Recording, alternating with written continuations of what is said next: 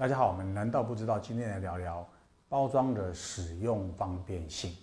我们常常啊，在包装设计上面呢，如果说你比较细腻一点的话，除了啊图形啊、结构啊、视觉啊、品牌这边的在乎以外，其实使用方便性是一个对消费者来，它是有很有感的一个细腻的设计。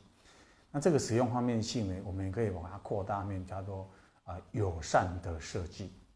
假如说我们要开一个饼干，那你饼干的开启方式势必要去很大堆的去列去列解它。啊，然后从我的饼干开启，开启到现在，再拿出里面的内容物出来，这样子的描述。如果说它今天是一个很简单的一个开启，再拿出商品出来，这样的方便性，那相对性，这对消费来讲，感觉上就会比较不一样的体验。好，另外一个案例，我们来看看看可口可乐。可口可乐最经典就是它的玻璃瓶，包括它上面这种啤酒盖。可是早期在使用可口可乐的时候，你那啤酒盖势必要有一个。啊，开瓶器把它开启。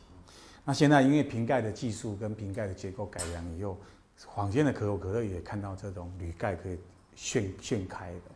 那这样的改变以后，其实大大的改变我们使用的方便性。